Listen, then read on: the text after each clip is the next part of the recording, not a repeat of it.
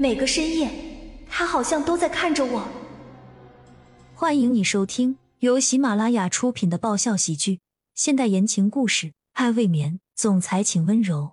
作者：菲菲云烟，由丹丹在发呆和创作实验室的小伙伴们为你完美演绎。第八十九集，江曼心里暗暗叹了一口气。我不是这个意思。事情发展到现在，再怎么急也于事无补。再说你公司的事也不能不管。江曼的解释让他的脸色恢复正常，稍微思考一下后，便也赞同了他的话。那好，我那我先去公司，你好好在家休息。男人走之前抱了江曼一下。他没有发现的是，他的这个拥抱似乎给足了江曼太多太多的勇气。其实刚电视上的各种报道，他也听到了。这时候他才恍然大悟，原来是发现了这样的事，所以今天他才会被人围攻，又是巨款，又是被造谣和骆君年出现在酒店。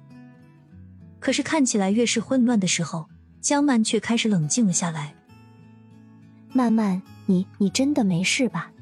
安宁担忧的看着他，似乎是怕他是强颜欢笑，假装没什么事来安慰他们。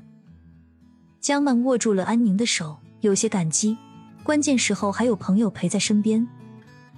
放心吧，我真的没事，我只是不想耽误锦麟而已。现在他自己公司的事肯定一团乱，我更不能在这种时候扯他的后腿。看他的神情不像作假，李然和安宁都松了一口气，也跟着笑了起来。你能看开最好了。那关于你和骆君年的事，你是怎么看的？说到这个，安宁就有些生气，而且也觉得这里面的弯弯绕绕，肯定不只是像表面上看起来的那么简单，这其中一定还牵扯到了别的。我和骆君年那天晚上的事情，本来就是一个意外。之前我还以为是有人想设计我，非要我和他发生点什么，但是现在看来，居然还照下了照片。摆明了是还有后招在等着呢。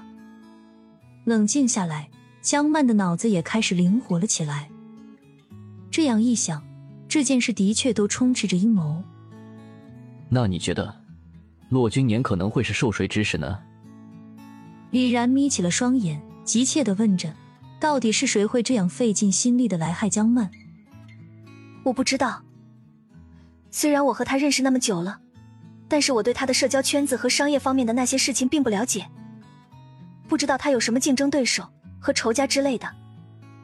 江曼摇了摇头，他现在是一头雾水，也不敢妄加猜测谁会做这样的事。一开始他是有怀疑是沈雨然的，但是现在牵扯这么大，沈雨然真的和他有那么大的仇吗？甚至不惜拿骆君年来当强使。要知道。沈雨然是真的很爱骆君年。好了，不要再想了，你先好好休息吧。安宁见他脸色苍白，顿时心疼不已，催促他快点去休息。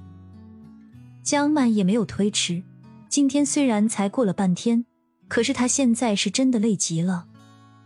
等江曼上楼休息了之后，李然和安宁又在别墅里待了一段时间，确定江曼睡熟过后，才动身离开。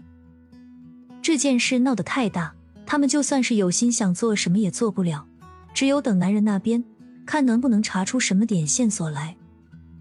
沉睡过去的江曼，即使睡梦中也紧皱眉头，睡不安稳。而与此同时，男人这边情况远比想象中的严重。男人刚刚一到公司，便看到李然居然站在大门口，一看就是在特意等他，这让男人的眼中的眸色越来越沉。本集完，欢迎订阅本专辑《爱未眠》，总裁请温柔。更多精彩内容，请关注“丹丹在发呆”。